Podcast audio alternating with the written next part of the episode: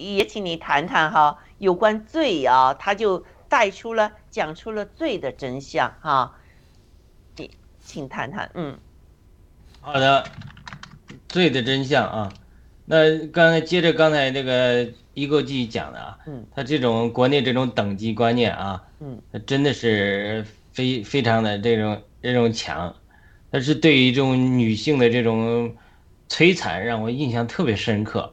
嗯，他共产党下面他搞了一些女性的高官啊，做花瓶啊，嗯。啊，而且呢，在各个单位啊都有女性的领导啊，嗯。这个很幸运啊，或者很不幸啊，嗯。我这个人生中好几个领导都是女性的，嗯。我怎么讲呢？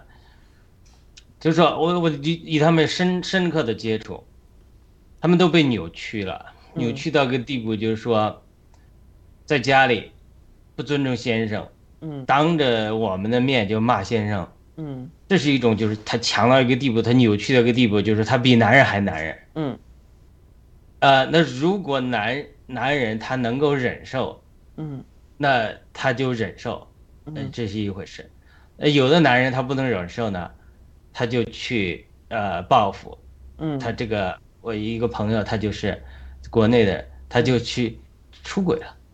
我听说之后，我说怎么可能呢？这个人好人啊、人很老实呢。嗯就是我想起来，就是说我去他家的时候啊，他当着我的面就会对这个男的他怎么讲不尊重吧？他就是天天这样的时候，他就他就觉得说他觉得啊、呃那个，我我不是说女性不可以当官啊，不可以当领导，他是说他中他共产党体制内培养那个女女领导，嗯他其实是把你的人性扭曲了，嗯，把你女性那种美善的一面啊，嗯。温柔的一面啊，嗯。就这种这种是扭曲的，他把你做成一个变态，就像嗯。七哥讲的那些呃什么刘延东啊那些那些那些人物啊，嗯。就是权势大的一个地步，呃，他就是他其实是个扭曲的人性，嗯。呃，我我觉得他夜深人静的时候，就他走到那步，他是怎么样的，对吧？嗯。他是要被被迫出卖良心呢，还是要被迫出卖肉体呢？嗯。高观众是怎么样我不知道，但是嗯。我们知道地方的官里面，嗯。你要一个女性上来，她很多是主要靠出卖肉体、情感，嗯。她她是这么上来的。地方地方官里很多我知道是这样，所以那对她来讲，她夜深人静的时候，她她她流泪的时候，嗯。那她的处境她跟铁链女是不是一样？嗯。那只不过是性质不一样，表面上光鲜而已啊，她灵魂里她依然是个铁链女。嗯所以这个不见得是说这些共产党搞了好多这种当官的这种各个处级干部，各个地区都有当官的女的，但是呢，它其实是对女性的一个极大的扭曲。我不是说女性不可以呃得到尊重，得到发挥她的能力，这完全是两码事，而是说她这种她这种对女性的扭曲，就是在这种高层中啊或者官员中对女性的这种扭曲，以及在家庭中。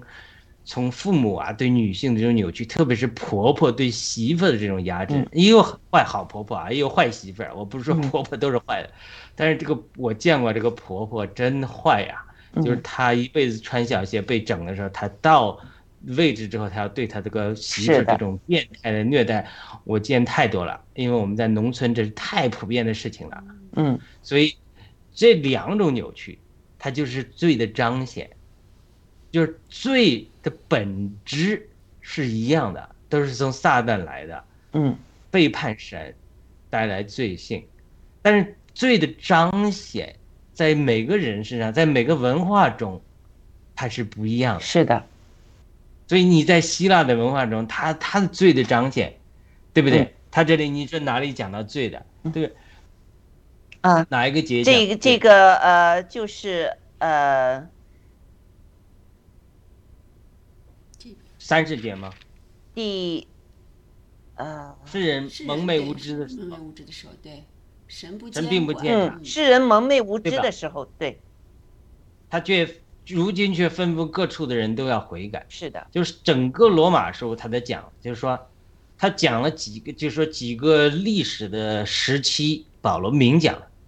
他说呢，从亚当到摩西是罪作王，这什么意思？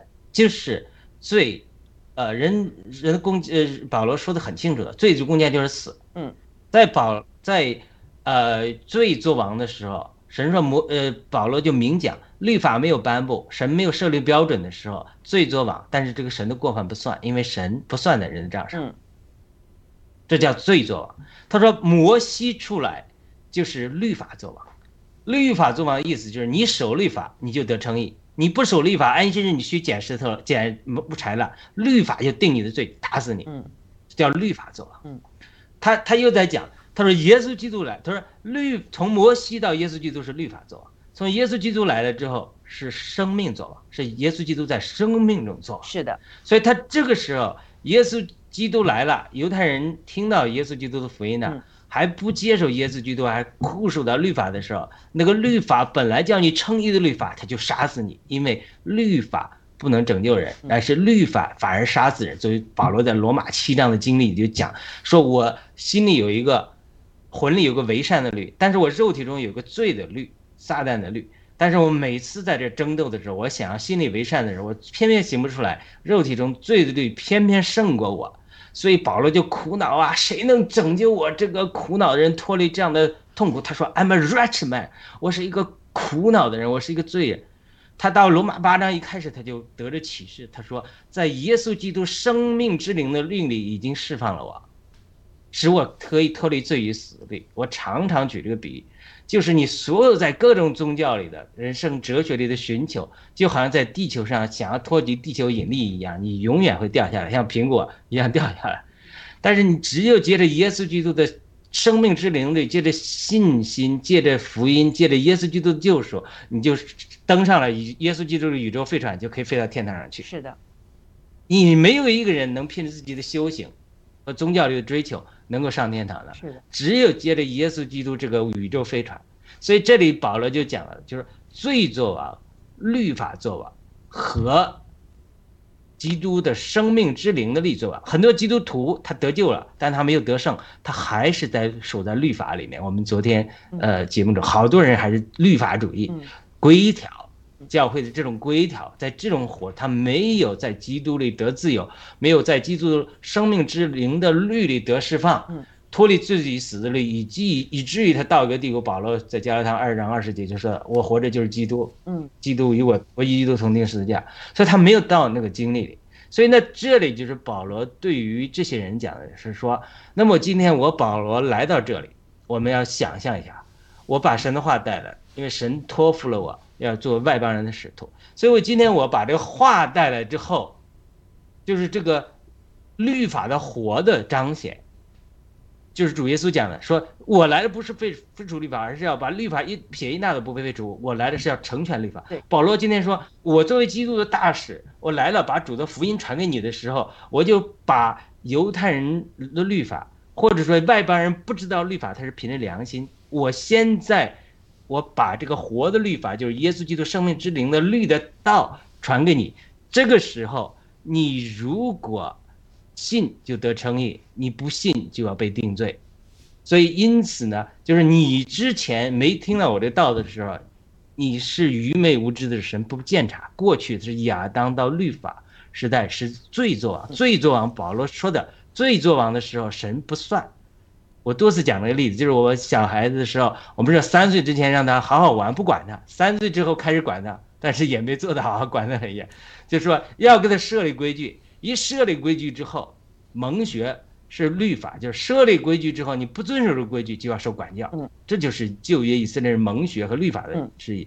但是到一天他十八岁了，他得着这个内化的生命之力，他知道哪些是安全，哪些是不安全的，不能呃一直上网，不不能一直拿手机玩，他全都都知道了。嗯他懂事了，嗯所以我这些律法就不限制他了，因为他在基督里他就给得自由了。嗯，为什么你要有规条限制？是因为你就是该睡八九点的时候不睡觉，还看电视，还还不肯上床，所以他要有律法来管教你。当你在基督的生命得得自由的时候，就是你生命成熟的时候，律法就不会限制你。这就是教会里为什么有些人律法主义严重，就是这些教会的信徒生命极其幼稚。是的，所以神许可用律法来管教他们，因为不管教他们，他们就不读经、不祷告或者是怎么样。啊，这他是他是律法主义的教会，是他们生命很幼稚的时候一个彰显，所以神允许律法主义来管制他们。